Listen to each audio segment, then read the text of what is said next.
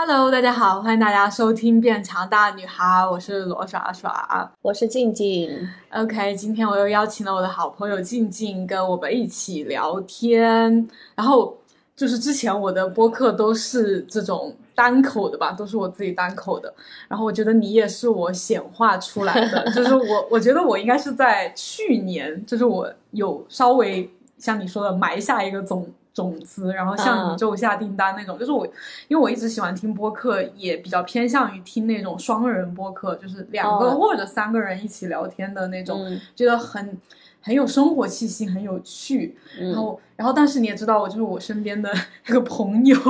有点少，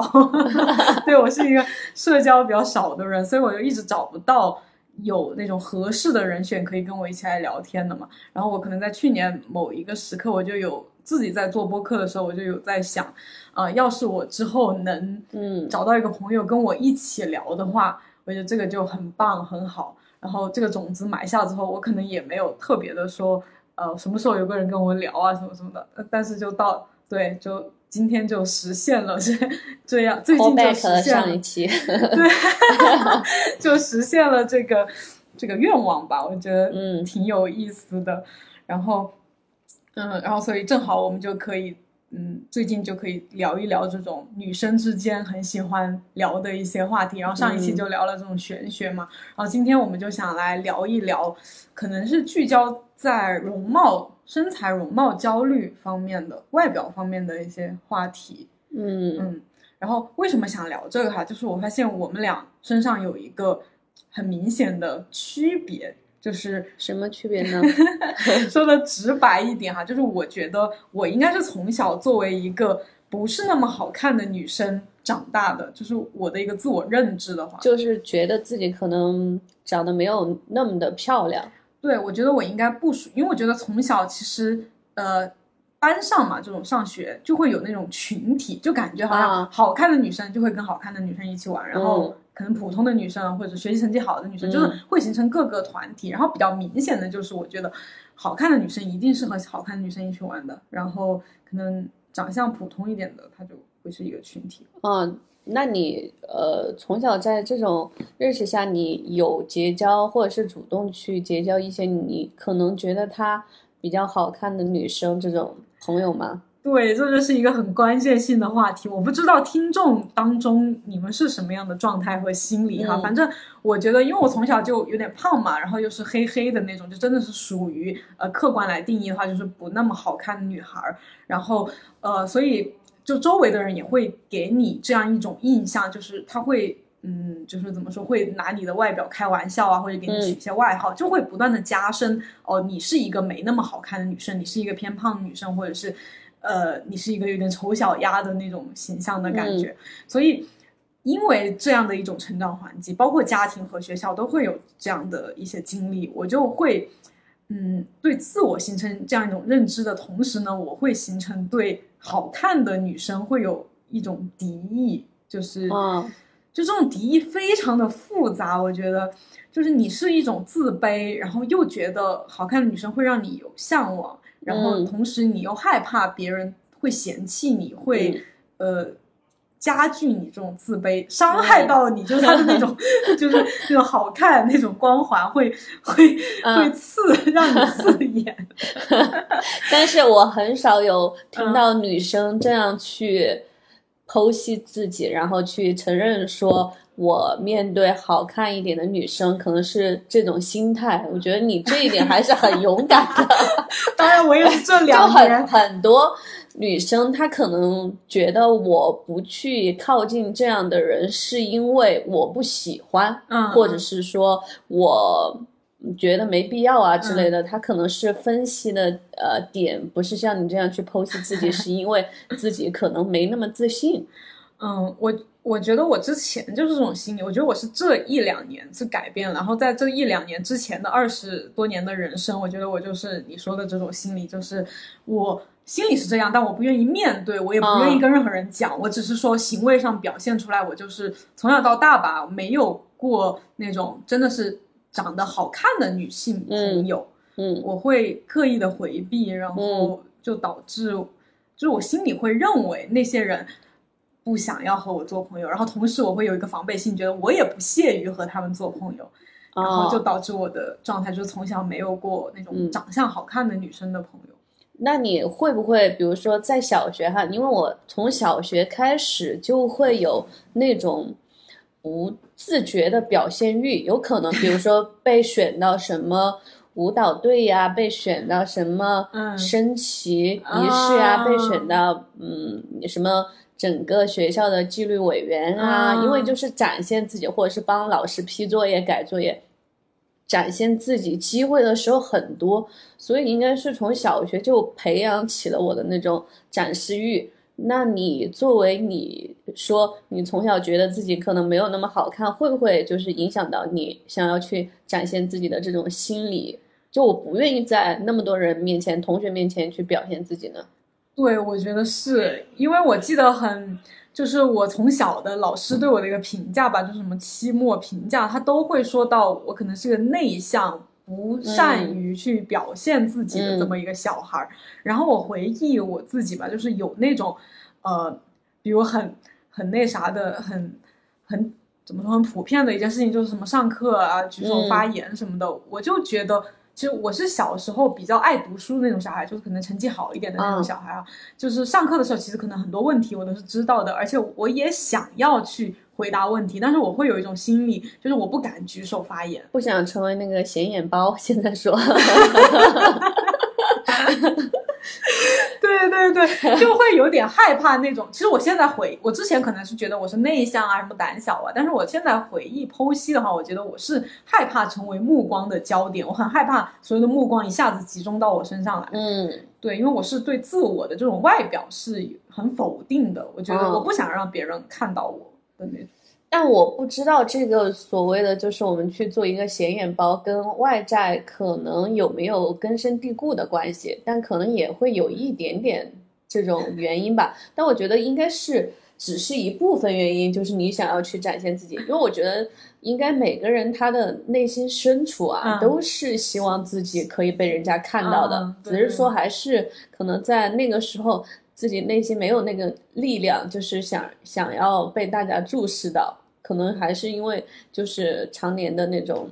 自己内心告诉自己，我我可能不想大家都聚焦在我这个人身上目光，啊，这样子的。我想说那个显眼包，它是 它是一个贬义还是褒义？到底是？我觉得是一个可爱的称谓吧。现在说就是说他老是在人群里面做那种。最显眼的那个，然后看起来又有一点憨憨可爱的那种感觉，就是我们现在就称他为显眼包。他感觉是一个内心很有安全感的人，就是他是对自我对对，我我觉得应该是他对内心对自己比较自信吧，应该还是嗯，就可能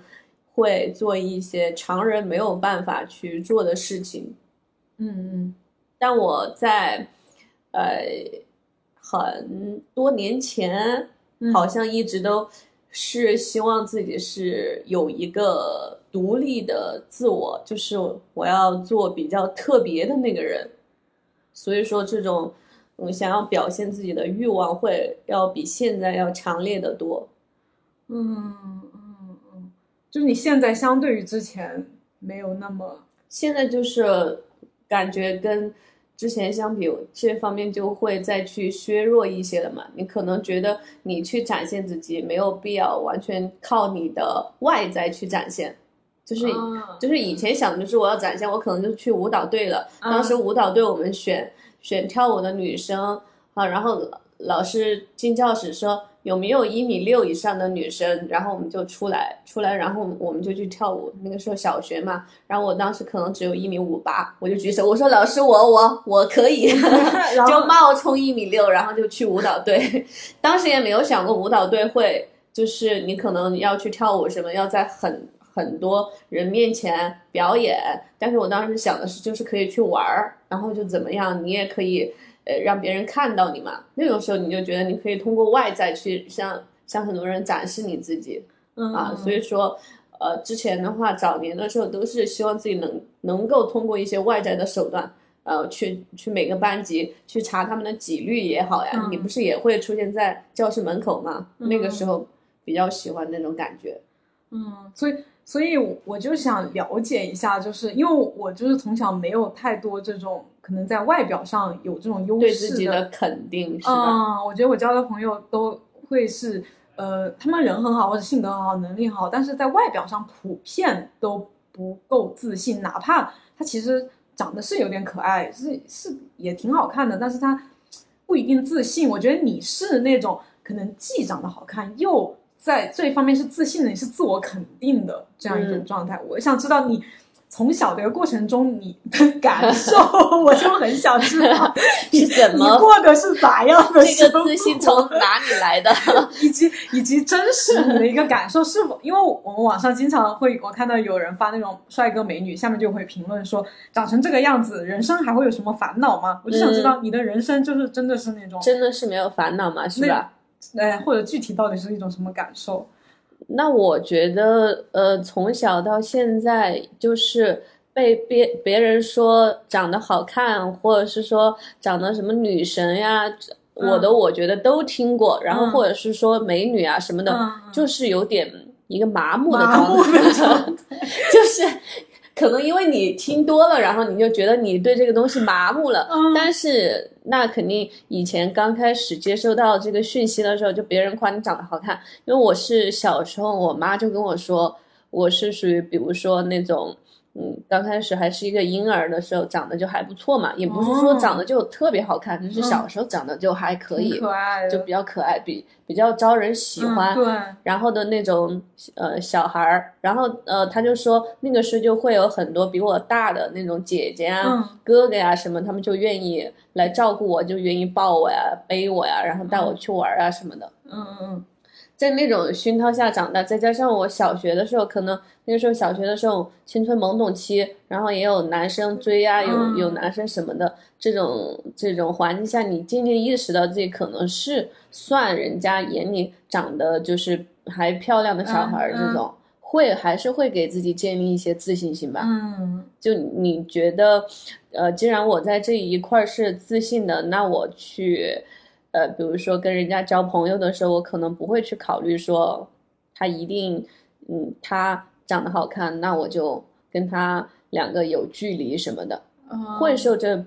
这方面的影响吧，有一些。嗯嗯嗯，就是你是属于那个群体里面的，然后就是那种感受其实是很不一样的，就是我就感觉是另外一个群体嘛，然后我看待你们这个群体，我就会觉得。嗯，可能也是一种自我的那个认知的问题吧。就我会觉得你们是那种有点呃高高在上，有一点高高有一点 有一点怎么说，就是就是难以接近，然后会有距离的那种感觉。就是我想知道你们在看待我们的话，你们是一种什么样的呃看法？就是就是可能这个女生你是说她外貌没有，就是外貌她没有那么显眼，然后她同时因为外面没有什么显眼的同时，她可能会比较自卑嘛，自卑敏感的那种，就是不是很至少应该是不是很外向的那种。嗯，就是你是怎么看待这样的同学和？我好像一直对于呃你说的这个交友方面呢，都更多的时候采取的是被动哦，都就是。比如说，刚好这个同学，我们因为或者是这个女生，我们因为什么一个契机，然后刚好有接触，然后我都会在第一次我们相遇的时候，我可能都比较被动一点。然后他其实也没有取决说他一定特别好看，或者是说长相一般，嗯，或者是说长相没那么好看。就没有特别去区分它，但是你我可能内心在早间的时候，早年的时候，可能还是会跟所有人一样，就喜欢美好的事物，会对长相更好看的那一批人产生更强的好奇心，更愿意去靠近他们，去接近还是。嗯。应该是产生好奇心，产生好奇心也没有说我一定要跟他，你就会把他们吸引过来，把他们就主动靠近，用自己的磁场，太可怕了。啊，就是其实啊，其实我对，其实我就想确认这一点，就是因为以前就是没有真的去接触，可能只是说你刚刚说的。呃，对于普通一点的女生，嗯。我并没有说不喜欢她们，或者是嗯。说对她们没有产生兴趣，只是说可能刚开始的时候，或者是年纪小的时候，嗯。注意力还是会被呃被那种很多人看到的人哦给吸引过去。嗯。但是我也会有那种同学跟朋友，他们不是那种呃大美女啊什么的，嗯。但是我会觉得我们很投机，然后或者是他们觉得跟我相处起来特别舒服，然后我们成为朋友的这种也还是挺多的。嗯嗯。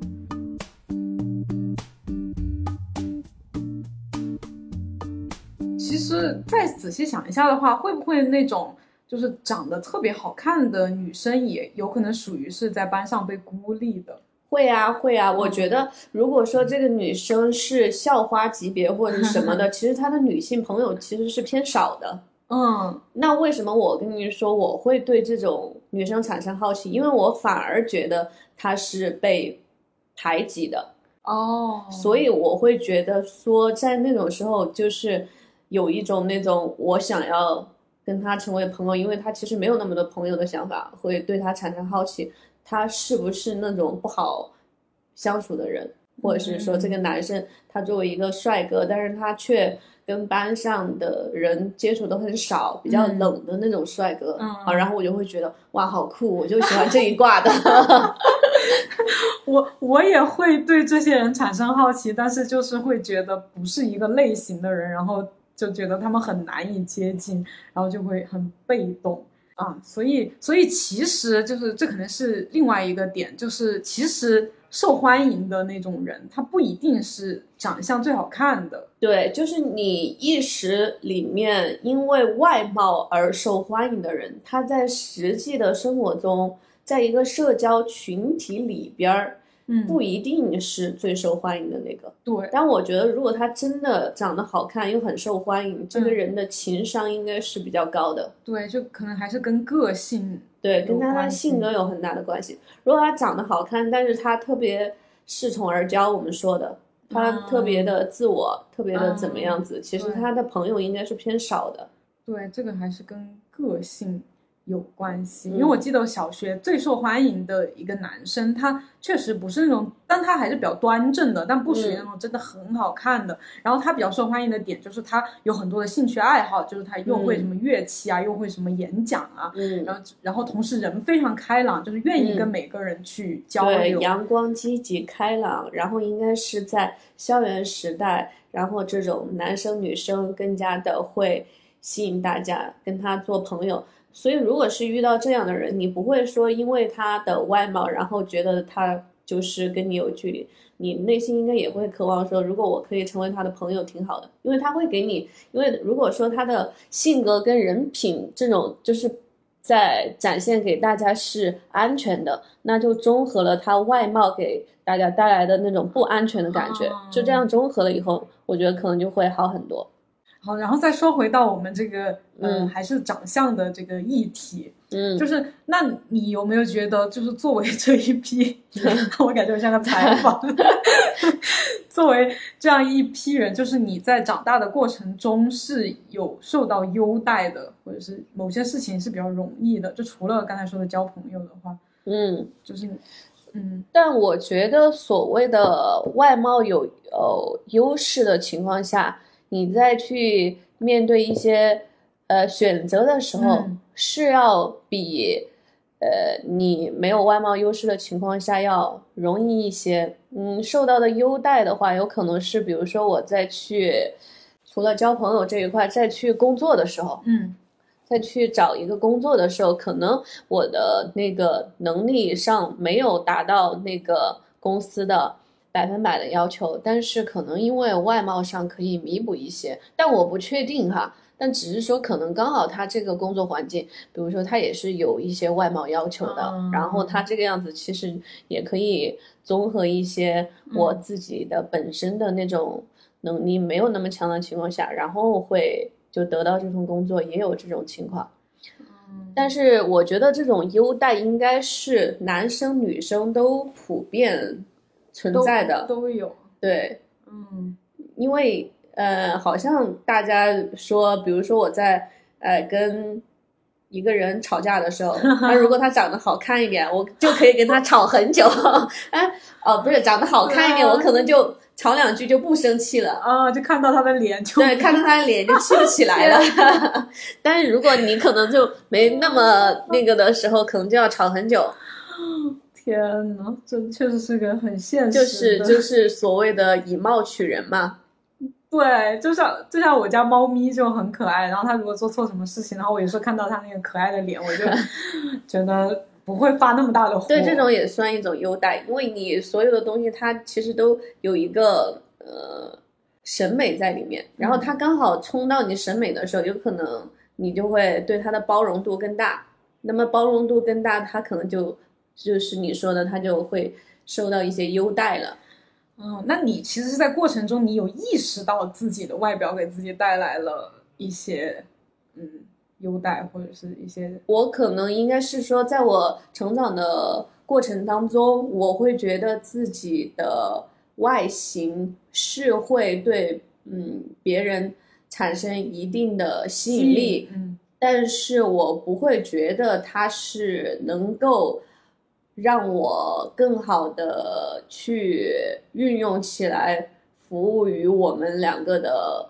关系，或者是服务于这份工作的。我觉得他只是只能说他，如果非得说他有一个优势的话，我觉得他只能是在初见的时候。就是初次，别人会更愿意想要了解你。对，可能就是说对你的那种兴趣指数会高一些，或者是怎么样，你有那么一会儿的一小会儿的优势。嗯。然后，但是最终你发展的好不好，或者是你工作的好不好，嗯嗯，还是要看你真正的实际的能力来说话。嗯，是是，所以我其实因为。其实有很长一段时间，我是对外表这个东西是有点那种嗤之以鼻的，所以我觉得我在可能上大学之前吧，呃，就是上可能到包括到了嗯大三的时候，我发生过一个转折点事件，就是等会儿讲，就是在大三之前，我其实一直内心就是非常鄙视外表的，就是我会觉得。呃，长得好看的人，他是那种虚有其表，而且他是会没有内涵。然后我会对他他们其实没有太大兴趣，因为我会更看重内在的东西。然后以及我对自己的要求可能也是，就是我觉得我在大三之前吧，就是其实作为一个女生，其实我对。你会呃爱美或者照镜子什么的，但是我没有在这方面去下很大的功夫，就是我会更多的功夫都花在比如说读书嘛，或者提升自己的能力呀，什么让自己靠实力说话呀，就是我会觉得这些才是重要的，嗯，就是我的价值观会是这样，嗯，那你这样说的话，我们两个的那种价值观刚好就是相反的，我感觉我就是以前我好像小时候吧，我就是觉得。我就喜欢美女帅哥，然后好看的东西。我去买杂志的时候，嗯嗯，我去选当时瑞丽还是什么那个杂志，然后就是我我看的杂志书籍，更多的是我去路过报刊的时候，那时候我们不是流行报刊吗？报刊的时候，然后看到这本书。的外壳包装好看，然后我就买回去了。可能实际里面没有什么内容，就完全的就是以貌取人，以貌取物。但是我我不会说排斥没有那么好的，但是第一反应在做选择的时候会被外在吸引。呃，包括你去外面尝试吃一个新的东西啊，也是。这也是频频踩雷，就是 你去吃一个东西，只是看它好不好看的时候，真的就是会频频踩雷。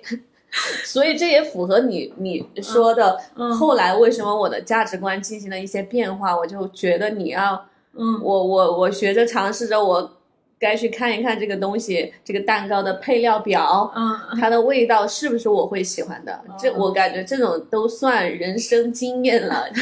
就是你会有一个转变。之前可能更多的关注外在，现在对就开始看一些他有没有真正的那个能力跟内涵吧。嗯嗯嗯，所以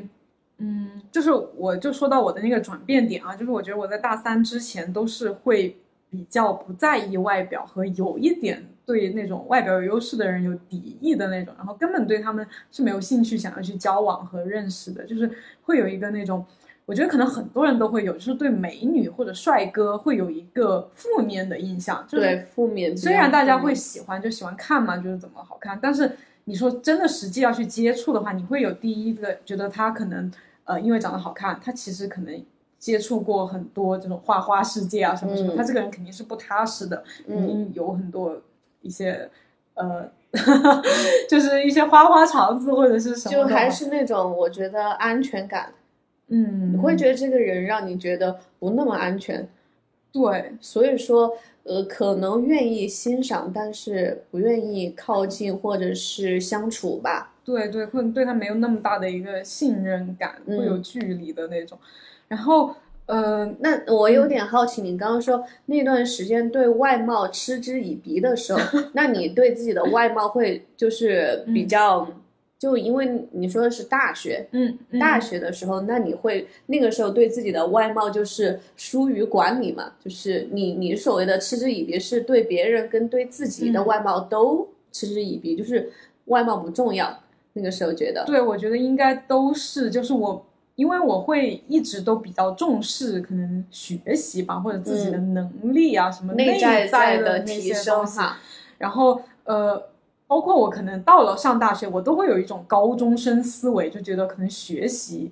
比较重要。然后这也是我可能唯一可以去把握住的一个东西吧，因为。外表的东西，我确实就是一方面可能周围没有这种漂亮女生呀，然后第二就可能家庭啊这些社会，包括社会，他也不会说给你，不像现在可能网络上有很多啊，就我们那个时候可能也没有说什么怎么变美啊，怎么减肥啊，啊你要怎么去管理身材啊，怎么去化妆啊，就很少有这方面的讯息、信息、方法呀什么就没有。然后，所以我可能到大三之前吧，就是就是就是怎么说就是。嗯，比较胖嘛，从小就比较胖，然后也不懂化妆，然后不懂得怎么在外表上去管理自己，就是在这方面就是不太关注的，不愿意花太多时间。因为因为在你看来，可能外表能够呃把它再进行提升的空间是有限的，或者是可能在你那里性价比是没那么高的，但是反而内在你觉得你的。呃，整个价值观是认为内在它是更能够让你自己产生一种成就感的。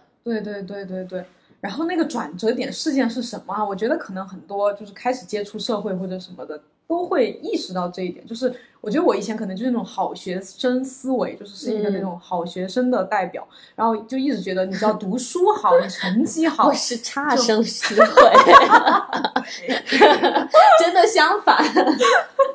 就是会有一种那种成绩信仰吧，反正觉得你成绩好，绩点高，这些你就是一切了，就可以帮你掌握到很多东西了。然后确实也是，就是你会因为成绩好受到呃。也会因此交到朋友和受到老师的重视，会得到一些奖啊、奖学金什么，就可以收获到你想要的东西。然后大三就是我们是外语专业嘛，然后我们大三的时候，你就可以去选那种。一年级学生的助教，就可你可以成为大一大二学生的助教。然后我当时因为成绩好嘛，所以我觉得我我第一我想要去当助教，因为觉得可以积累一些经验嘛，感觉也是挺不错的。然后第二就是我觉得我肯定可以，因为助教这个一听就肯定选成绩好的学生。就是我天然的一种自信优势，而且就是。对，我觉得怎么都会选我，就是我当时一种那种好学生思维，觉得老师那肯定就选这种成绩好的没有问题。就是我想要选的那个老师吧，就是像那时候你你除了跟大一的学生当助教，也是成为老师的助教嘛。就是我当时就选了一个那个我比较喜欢的老师，而且我觉得他应该是对我印象不错的，因为我上他的课一直都很积极，然后得分也比较高，所以当。当时我就是信心满满的去选，我觉得肯定是我，但是就落选了，没有选我。然后，而且他选的那个人选，就是我觉得他如果选一个跟我成绩差不多的，他就我们可能就是前几名的那种，我觉得还可以理解。他大概就选了可能第七名、第八名，就是绩点来说的话，嗯，是一个我觉得是差差蛮多的离我。然后我就当时就受到了受到了冲击，真的 是因为刚好那个人外形比较有优势吗？我就。就是等会儿我跟你说，然后我当时受到很大的冲击，我就非常不能理解嘛。然后当时我又是一个，就真的是一个好好学生思维，就是是一个，嗯，对老师是有那种觉得是有距离感的。然后我当时有一个朋友，就是呃室友嘛，一个朋友，然后他就属于那种，嗯，咋说，就是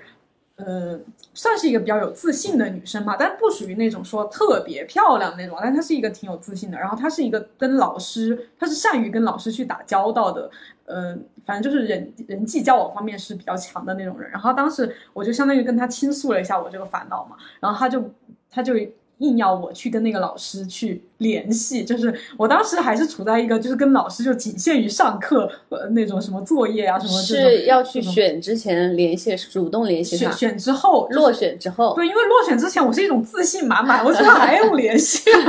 肯定我能够。然后落选之后，我也是那种也没有想要去跟那个老师联系的，但是那个那个好朋友他就说你要去聊一下，然后既然你是有这个问题的，然后呃，然后当时就。就跟他，我一个人也不敢，我就跟我那个朋友，我们两个人一起找那个老师，个女老师嘛，然后去跟他说约个吃个饭什么的。那个是我第一次这种主动单独的、没有特别的一个事情的情况下去约老师吃饭，第一次就是还挺需要勇气的。呃，对对对，然后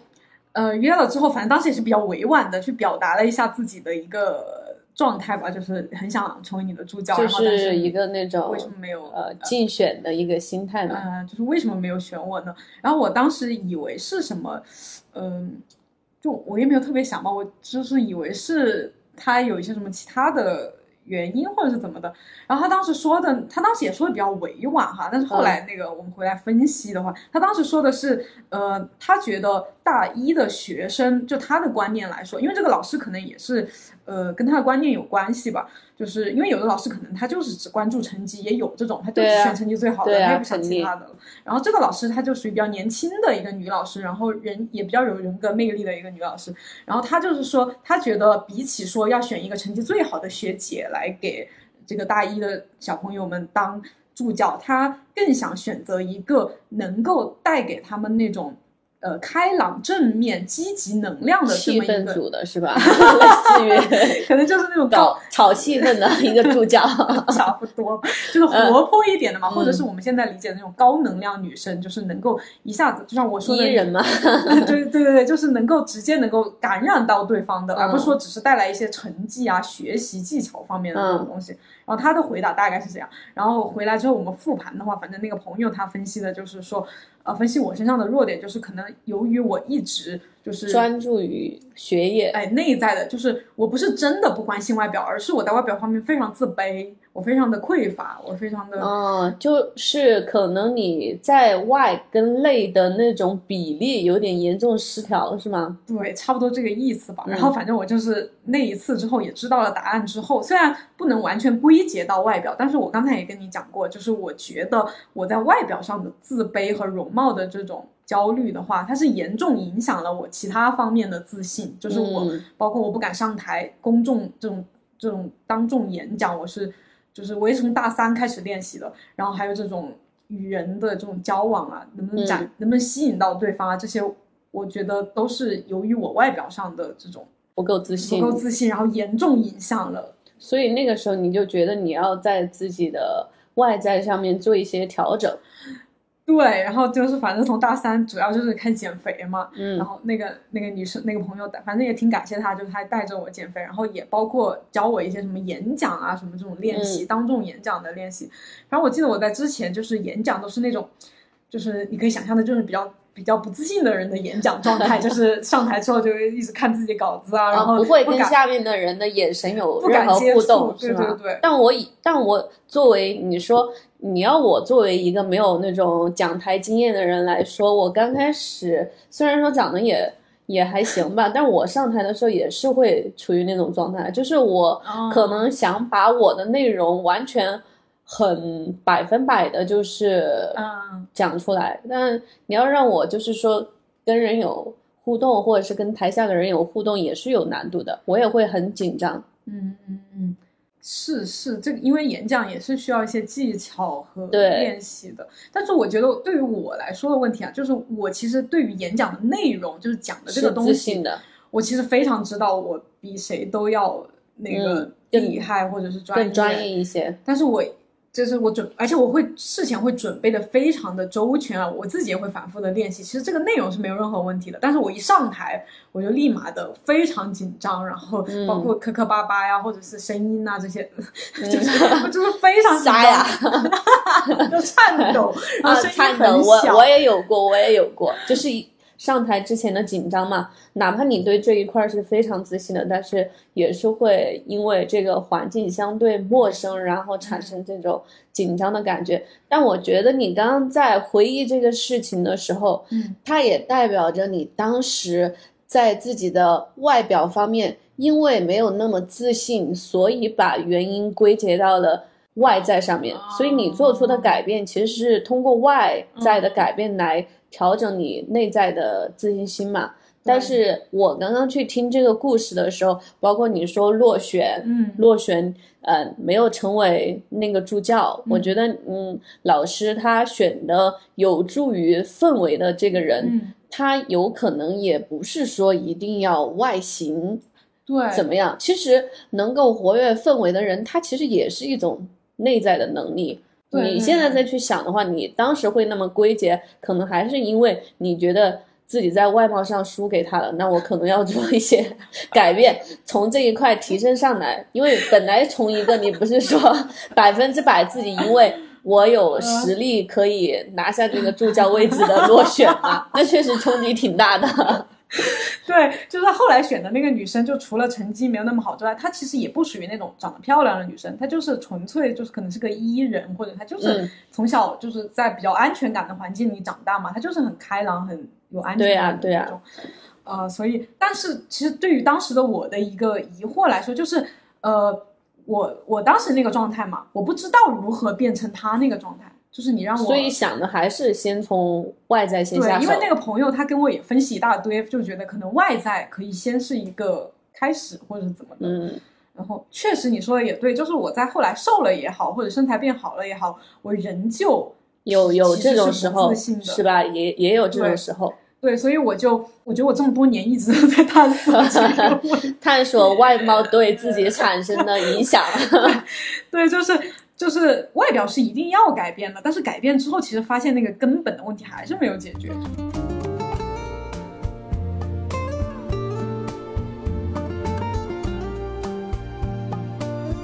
所以说，你现在梳理出来以后，你渐渐走到的那个方向，跟我我渐渐的发展过来走到的，它是一个方向。因为以前我跟你不是相反嘛，相反我是觉得。我靠外貌可能就可以得到什么？后面我发现我通过外貌只能说是我前面的一点优势而已。那你核心要掌握的还是你自己内心根本的自信心。对，你自己是否拥有这个能力？然后所以说，我就是渐渐就是去修内在了。我可能。我我就会，你看我刚刚去梳理你的你说的这个事情的时候，我就会觉得说，哦，原来是因为他更加有能够活跃氛围的能力，然后我就会想，那我可能如果是我哈，我作为你来说，如果我输给他，我就在想，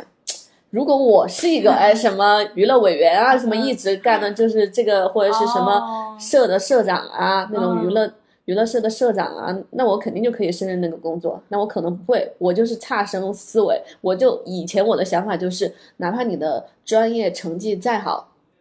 你在进入社会环境以后，都是需要通过你的社交能力去取得呃你人际关系上的一种成功。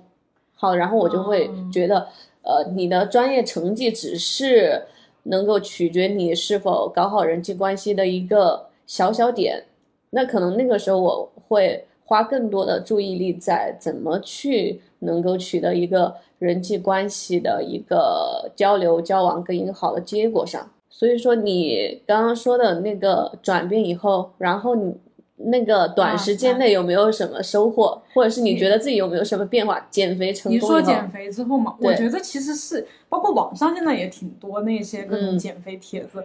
我觉得减肥下去是一定有效果的，就是你变瘦了之后，反正我觉得我在，因为我是一学期瘦下来吧，差不多大三上学期瘦下来的，然后然后瘦下来之后立，然后瘦下来之后你就有很多衣服，其实你就能穿了嘛，小裙子对啊。花花什么吊带啊什么你都能穿了，然后一打扮起来，然后化妆，就是我基本上从大三开始就是减肥之后才开始化妆啊、穿搭呀、什么的才开始搞，然后最开始就是搞的那段时间之后，你就因为和之前有了很大的转变嘛，你就就是感觉上是有一种假性自信，就是走在路上啊 什么拍照啊什么，你觉得拍出来跟以前不一样了，然后也会有很多人说你瘦了呀什么什么，然后这样穿这个衣服挺好看的呀，就是你会觉得，就是会有一种哇，就是终于。终于感受了那些我曾经很羡慕的人的生活，嗯觉得很好。就是有一段时间吧，我也不知道，大概可能持续了半年或者半年多，然后大概可能就到了那种，呃，就大四吧，就大四要毕业了，就要面临什么各种工作呀，什么选择呀，然后你就会发现，其实我就陷入了一个误区，我就会觉得自己是，就是你遇到一些问题之后嘛，因为你之前是，呃，通过那个叫啊，就相对呃对，还有个后续，就是我到了下学期之后，我就选上助教了。就是减肥成功以后嘛。我就我就反正还有一系列的嘛，就会有，就因为之前从小就胖，所以从小其实没有人在外表上夸奖过我，或者是说因为嗯外表受到一点点优待啊，或者是什么的。嗯然后我就瘦下来之后，就这些都享受到了一点点那种哈，就选上助教会有人夸你啊，或者有人哦故意来接近你啊，就享受到了一点点。然后你就一下子就把这个联系在一起了，你就会觉得外表就等于机会，或者是你想要的那些东西。啊，然后也会确实觉得说，至少在那个阶段，我朝这个方向努力以后，它是有改变的，然后就会加深，呃，那个外貌的那个认识嘛，对自己的机会的两个影响的认识。所以我就发生了一个转变嘛，就以前对外貌完全不屑一顾，根本也不在意自己的外形，到到后面就是就是越来越在意，就可能我跟你说，就到了大四之后，我可能享受了一波那种红利，或者稍微的变瘦之后那种新鲜感嘛，就面临了新的问题，就是一些能力呀、毕业呀，或者人际交往啊，或者什么。然后你就会遇到阻碍之后，因为我之前已经建立了一个容貌就好像等于这个钥匙的那种认知，我就会觉得可能是我不够漂亮和我不够身材不够好，呃然后所以才导致有这些问题。然后之后我就陷入了好几年的这种，呃，就后面就接触健身嘛，然后就就一直在陷入这种和身材容貌焦虑斗争的一个循环。就是后面我的整个人生重心，虽然我也有在学习啊或者提升自己能力啊，但是我感觉我很多时候的重心都变到减肥。嗯什么练身材，还有什么，包括后面有整容嘛，就是嗯有调整这些外表的，就是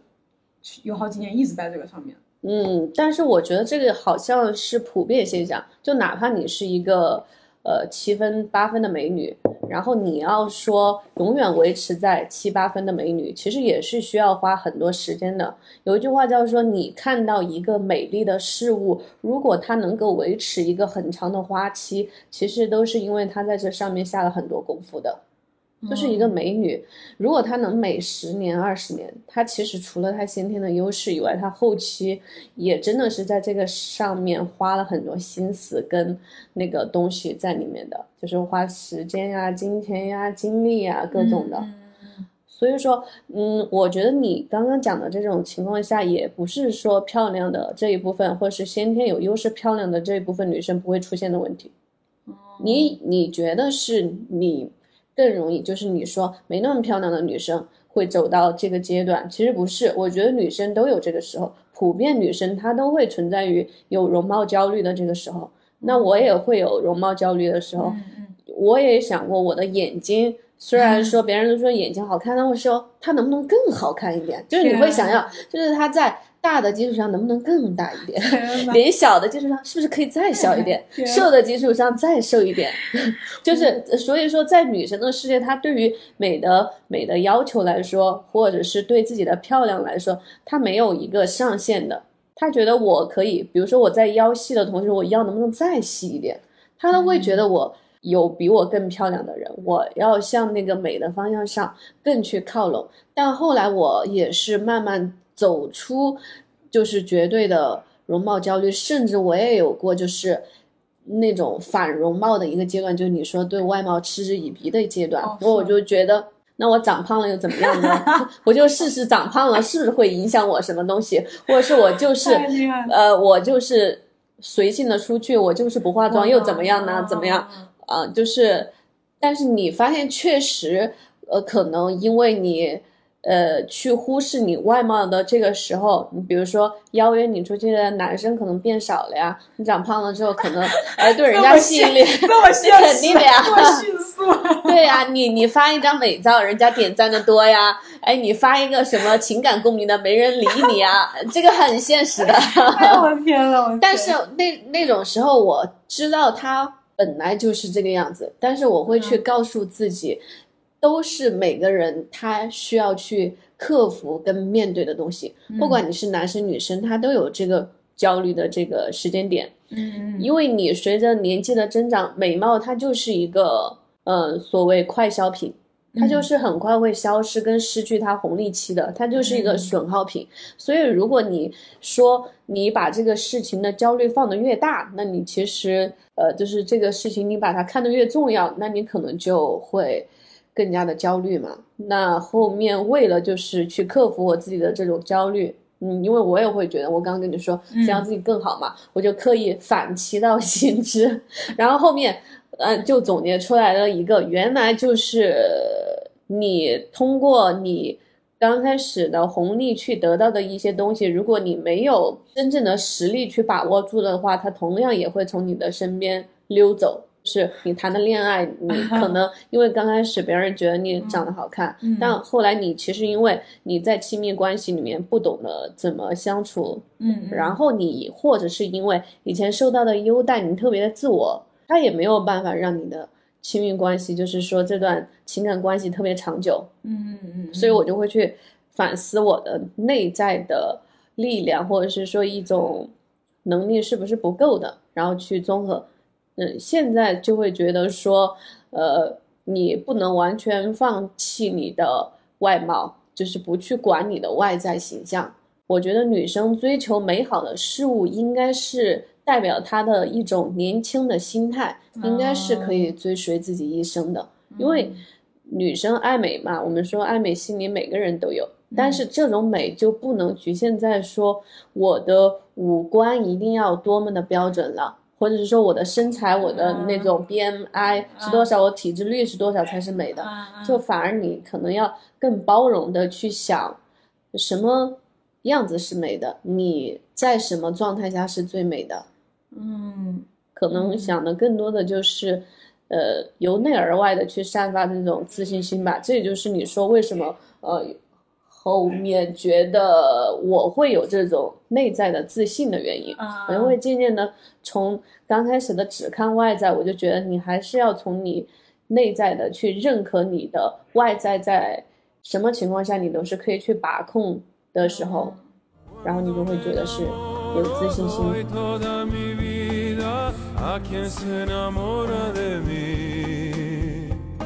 我应该也有跟你类似的这样的。阶段是吧？心路历程的转变，只是说跟你稍微是基础是不一样的。对我们好像就是反着来的，有一点点，有一点点。然后也有一个重合的阶段，就是我后来发现，就是可能我的身材和外表达到了一个还比较不错的状态吧，就是甚至超越之前的自己，是吧？超越自己的一个外在形象。对对对，然后但是发现内心还是那个，就是。就之前是觉得，呃，我好像只要关注我内在，什么内在那个可以就行了。然后后来发现不行，外表还是要改变，然后就沉浸于外表的改变，然后就发现只是改变外外表不行，但还是要回到内在。反正就是好像是一直在这样。那我们这这个观点它是一致的，我们都觉得你的自信心还是要由内而外的结合起来。哎，对，你是通过一些，呃，我们普遍的人他的一个。对自己的肯定是来源于外界的肯定，就是在那个红利期的时候，都会觉得，哎，外界对我的认可值更高了，那我也认可自己了。但实际上，可能内心的本质里面对自己的认可是没有的。所以说，呃，我们说他真正的自信起来，应该是他自己内在是已经非常接纳跟认可自己的时候。那我什么样子，我都敢于去面对的时候。然后我就是这个样子的时候，他是真正的自信的时候吧？就自信的时候，那么他也会在容貌这一块没有那么焦虑。嗯嗯嗯。那所以我们的一个结论，呃，不，我也不叫结论，就是我们现阶段聊的，之前我们就是之前聊的第一点，就是其实外貌的管理、身材的管理是必要的一件事情。我觉得它是不能被放弃的，至少，因为它如果你越放弃它，可能有时候会越加重你的焦虑，就是不能被忽视，但是它不是绝对的决定你是否能够自信起来的一个原因。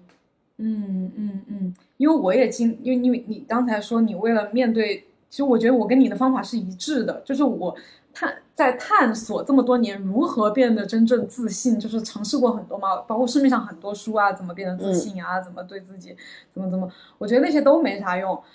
我觉得比较有 用的就是我们俩，就就你刚才说到的，就是我们俩都做过的一件事情，就是让自己，比如说长胖也好，或者不怎么化妆也好，然后让自己去，呃，怎么说，沉浸到这样一种状态里面，就是你长胖也好，或者不化妆的状态，然后去感受你在这个状态里面。是什么感觉？其实不是你想象的那种，就是完了天都塌了，没有任何人那个啊，对对对，就是其实你沉浸体验进去之后，你去臣服和接纳之后呢，你会发现在那个里面，你和自己好好的待一会儿，或者和自我相处一段时间，你会发现其实好像还好，就是。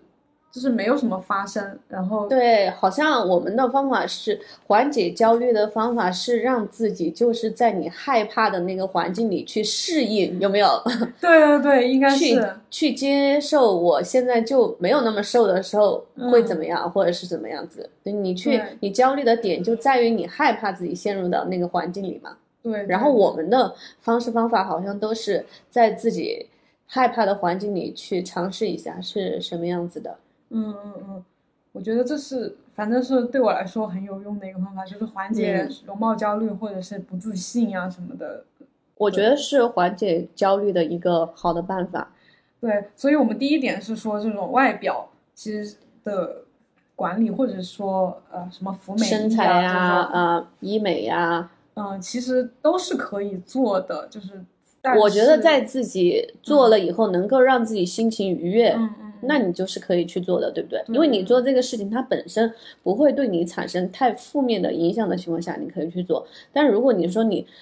呃，减肥的过程很痛苦，很影响你的心理健康，你觉得很 很难受，那你可以尝试把步骤放慢一点，速度放慢一点。但也不代表说你要完全放弃，因为完全放弃你又会陷入一个新的循环嘛，你就觉得自己还是还是啊，我什么都做不了，因为还是会有一种成就感。丧失的那种感觉，嗯嗯嗯，对，就是在这些表面的操作底下，其实你要关注你内心的一个声音，内心的声音，嗯，咋说呢？就是呃，你虽然在做这些事情，就是不管身材管理还是化妆啊，还是怎么去穿搭的很得体啊，但是你内心要知道，我做这些只是让我自己开心，然后我就比较喜欢做这个，而不是说我。必须做，不得不做，不做是不行的。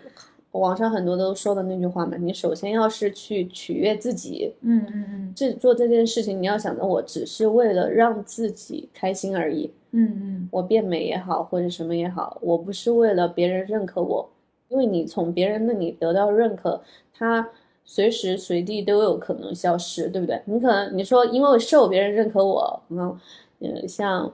我觉得像那个什么，有一个艺人鞠婧祎，她应该就是很容易焦虑的那种那一批艺人，就是所以说之前不是爆出她吃饭嘛，要嚼几十下，啊，就是她吃一口饭要嚼网传哈几十下的那种，对，然后我觉得这种就是很夸张的，她就太为了追求在大家心中的一个美女形象嘛，然后去做的很极端的这种。对，当时有很多人学他，而且他主要是个艺人嘛，就他的外表可以带给他非常多的，属于他的工作嘛。对，但是我们普通人，你说搞这些，我们最终能得到什么呢？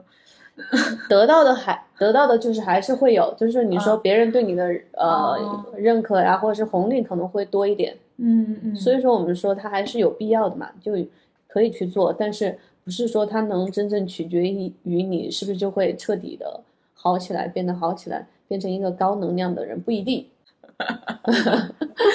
所以，其实我们今天聊的这个话题，可能跟这种呃美女或者长得好看的人，就是我们任何人都会呃喜欢这一类人，或者有点向往嘛，或者希望自己变成这一类人。就是我们大多数人会比较容易陷入一个误区，就是只是在外表上去符合这一类人，就是我们可能想。不管整容变得漂亮，化妆变得漂亮，或者是健身运动身材变好，穿搭什么的，就是想外表上去尽量往美女或者好看的人身上去靠拢。但是其实我们应该明白，就是我那些人吸引我们的点，应该是在于他散发出来的那种。对，我觉得是他散发出来的那种感觉。他们不是这种，真的就是感觉了，就是他的一种美感。就是美的感觉啊，它给你的感觉就是让你觉得很舒服。那所以其实不是说绝对的那种哪种肤色、哪种双眼皮、单眼皮、那种高鼻子、白鼻子的这种给你的感觉，整个人他散发出来的一种美感，其实是让你觉得我们说的氛围，对，才真正的是它是不是美女的最主要的一点吧。对，所以现在更符合大众的趋向是这个样子。对，所以我们的一个变美说思路的话，你如果是真的想要把这件事情做成的话，应该是基于自身的一个特色。对，一定要是，我觉得哈，应该是每个人他都有自己的最美的一个状态，就是嗯。有的女生她就适合瘦一点啊，以我们我的专业来说，有的女生她就适合瘦一点，有的女生她就适合，呃，线条感明显一点，有的女生她就适合肉感一点。对，她每个人的骨架结构不一样，她其实并不一定说她就适合我们现在主流审美的那个样子。嗯嗯嗯，对对对。然后所以说，我觉得还是要基于她本身的。性格特点，然后基于他的一个自身的条件，加上他想要给人家散发出来的讯号，去往这方面去努力吧，嗯，去美吧。是，我也非常赞同。就是你是真的想要成为美女，成为一个漂亮的人、好看的人哈，你要激立足于自身，就是你要把所有注意力回到自身身上，而不是看啊那个美女长什么样，这个人不是那个样子，我要去模仿她或者要怎么去学习她，而是更多的要去。对，看到自己的一个，就要足够了解自己嘛。嗯嗯，了解自己的基础上去做一些调整。我觉得认识自己是很重要的。就是我们不管是健身也好，或者是我看网上，就有时候有人来咨询我什么整容啊，就是不管是身材还是外表，我看很多女生听她那个问题，就能感觉到她根本一点都不了解她自己。对你，你不管是了解自己的身体，还是了解自己的心理，我觉得都是我们这一。生，对一生的课题，因为你真的要去追求的东西，并不一定说就是人家追求的东西不一样的。然后你想要真的找到自己追求的东西，还得是你自己在最了解自己的时候。呃，包括我们说，呃，为什么你找的伴侣，然后其实是你自己，呃，内心刻画的另外一个形象。是你内心的一个反射，其实也是通过伴侣去了解你自己，更需要什么样子的人。他其实伴侣更多的时候是在跟你相似的时候，然后有一些互补嘛。嗯嗯嗯。所以说，我觉得是我们一生的课题吧。你通过呃外界的跟你的一些互动，然后再了解自己是一个什么样的人。我觉得，嗯，这样把自己才所谓的。活到通透，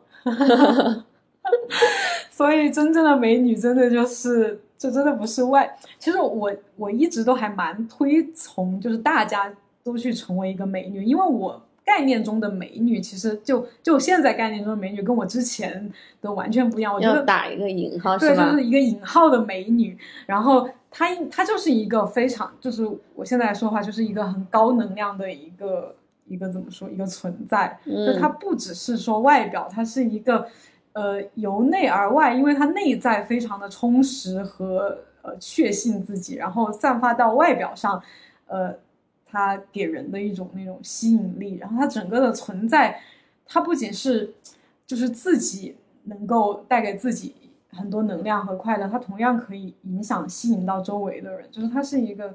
对，所以说。有一句话也很火，叫做“真正的强者是不挑环境的”，那我们所谓为什么真正的美女她能够呃重新创造出我们说创造出一种美感来？嗯前段时间不是有那种嗯清冷感嘛？清冷感，然后嗯。之前就从来没有这种词儿啊，说什么清冷感的美女。嗯，然后，但是因为那个韩国的那个女生嗯。演员叫做金敏喜，啊，她比较火，然后再加上她又是那边好像什么拿了一个影后吧，啊，然后，然后才有了这种什么清冷感的美女。所以说，其实我觉得并不是因为她真的长得特别的美，而是因为其实因为她自己散发的那种自信跟她的那种感觉，你看为什么我们就有一种新的审美出来了？所以说，我觉得真正的真正的美女应该是她能自成一派的，然后形成她的一个美感，让人家去跟着她的能量跟磁场去走，然后形成新的一种美学，而不是说我看到别人美，然后我去模仿她，然后就那个了。哦，所以我觉得真正的大美女应该是她形成了一种美感的那种。我觉得我们今天又升华了，这个真的，真的对，这这也是我想说的，真的就是，嗯呃，我觉得美女这个概念就不是大家想的那种很俗的，它其实应该是一个很咋说，就是我觉得，嗯呃，你说真正的美，它应该就是一种，也是最后一种能量的体现，嗯一一种自信心的体现，对对对一种自我觉知的一个外部的显化。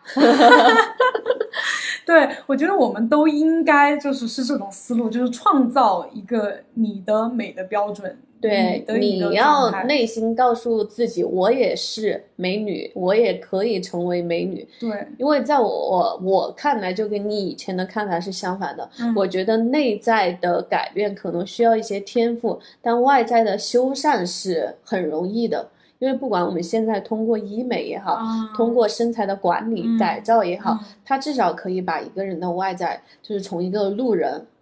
完全变得就是拉高很大的平均值去做一个提升，就等于说你的外部的努力，其实它也是可以很快就可以体现出来的，啊，所以说，呃，你如果是想要自己就是往美女的这个方向去靠的话，然后你就是找准自己的特点，然后再去发挥。我非常赞成，因为觉得我最近这大半年的一个转变也是基于这样的思路。我之前还没有特别想到这一点。我觉得我呃最近确实，嗯，咋说？我觉得我最近一年有点觉得自己很大的一个改变，就是我觉得我好像终于站到了我一直想要站到的那个队列当中去。就是我刚才跟你讲，小的时候我一直觉得我跟你们不嗯是一个团体的，我是属于另外一个团体的，然后我是无法和站到那个团体。然后这么多年，我感觉我一直好像试图想要站进去，然后之前可能走过很多的弯路，或者是只在表面上下功夫。然后我觉得我最近一年是真的是站站过去了。然后，呃，可能很多人觉得追求外表什么很俗啊什么什么的，但是我自己作为一个转变的人，我想说，就是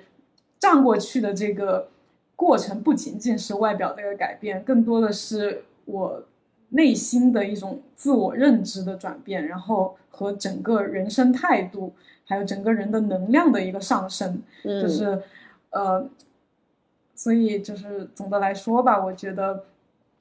嗯，这是很值得做的一件事情。就是对，嗯但是我觉得从你刚刚讲的，你从小的一些观念，然后到你现在作为博主，确实中间的心路历程啊，或者是你对自己的一些自我要求啊，我觉得都是应该是可以让你自己骄傲的一些事情，因为它的转变蛮大的。这么想起来，特别是你愿意在一个公共的平台上去，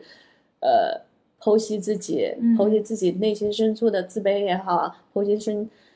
自己的外在也好，我觉得这种自我揭露都是很多女生她其实没有的勇气。她哪怕外观再漂亮，但是她可能没有真实去面对就是各种声音的勇气。是，就这就这一点就要把自己归到美女，好吧？就勇气，对 有对勇勇气气成为美女美女。真的，真的，真的啊！呃，那这一点也可以成为我们之后的一个聊的话题。我觉得之前我可能更多的会看到自己没有的东西。然后，嗯，然后现在我可能更多的会看到自己有的，我觉得这也是美女会具备的一种心态，就是她会专注在自身上已有的一些东西。嗯，这个也是我我觉得我们两个可以去聊一下的，因为我好像以前也总是去改自己的。缺点，把自己尽量改成一个就是那种完美无瑕的一个状态。对对对。然后，但是你会发现，他确实每个人他的特长跟特点都不一样。之后我们可以再探讨一下这个点。对，这个话题可以之后找一期专门来聊一下。那我们今天这个身材容貌焦虑如何真正成为一个美女的话题就先到这里了。非常感谢大家的收听，我们下一期再见，拜拜。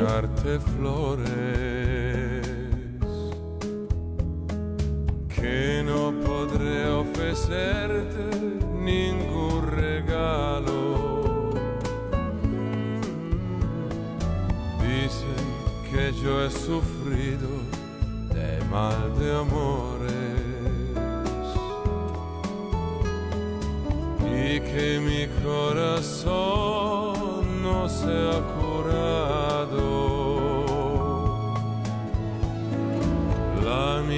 Ragazza sa che non è vero. La mia ragazza sa che quando, quando mi innamoro io do tutto il bene a chi è innamorato di me e non c'è nessuno mi può cambiare, che mi può staccare da lei. Quando me enamoro doy toda mi vida a quien se enamora de mí. Y no existe nadie que pueda alejarme de lo que yo siento por ti.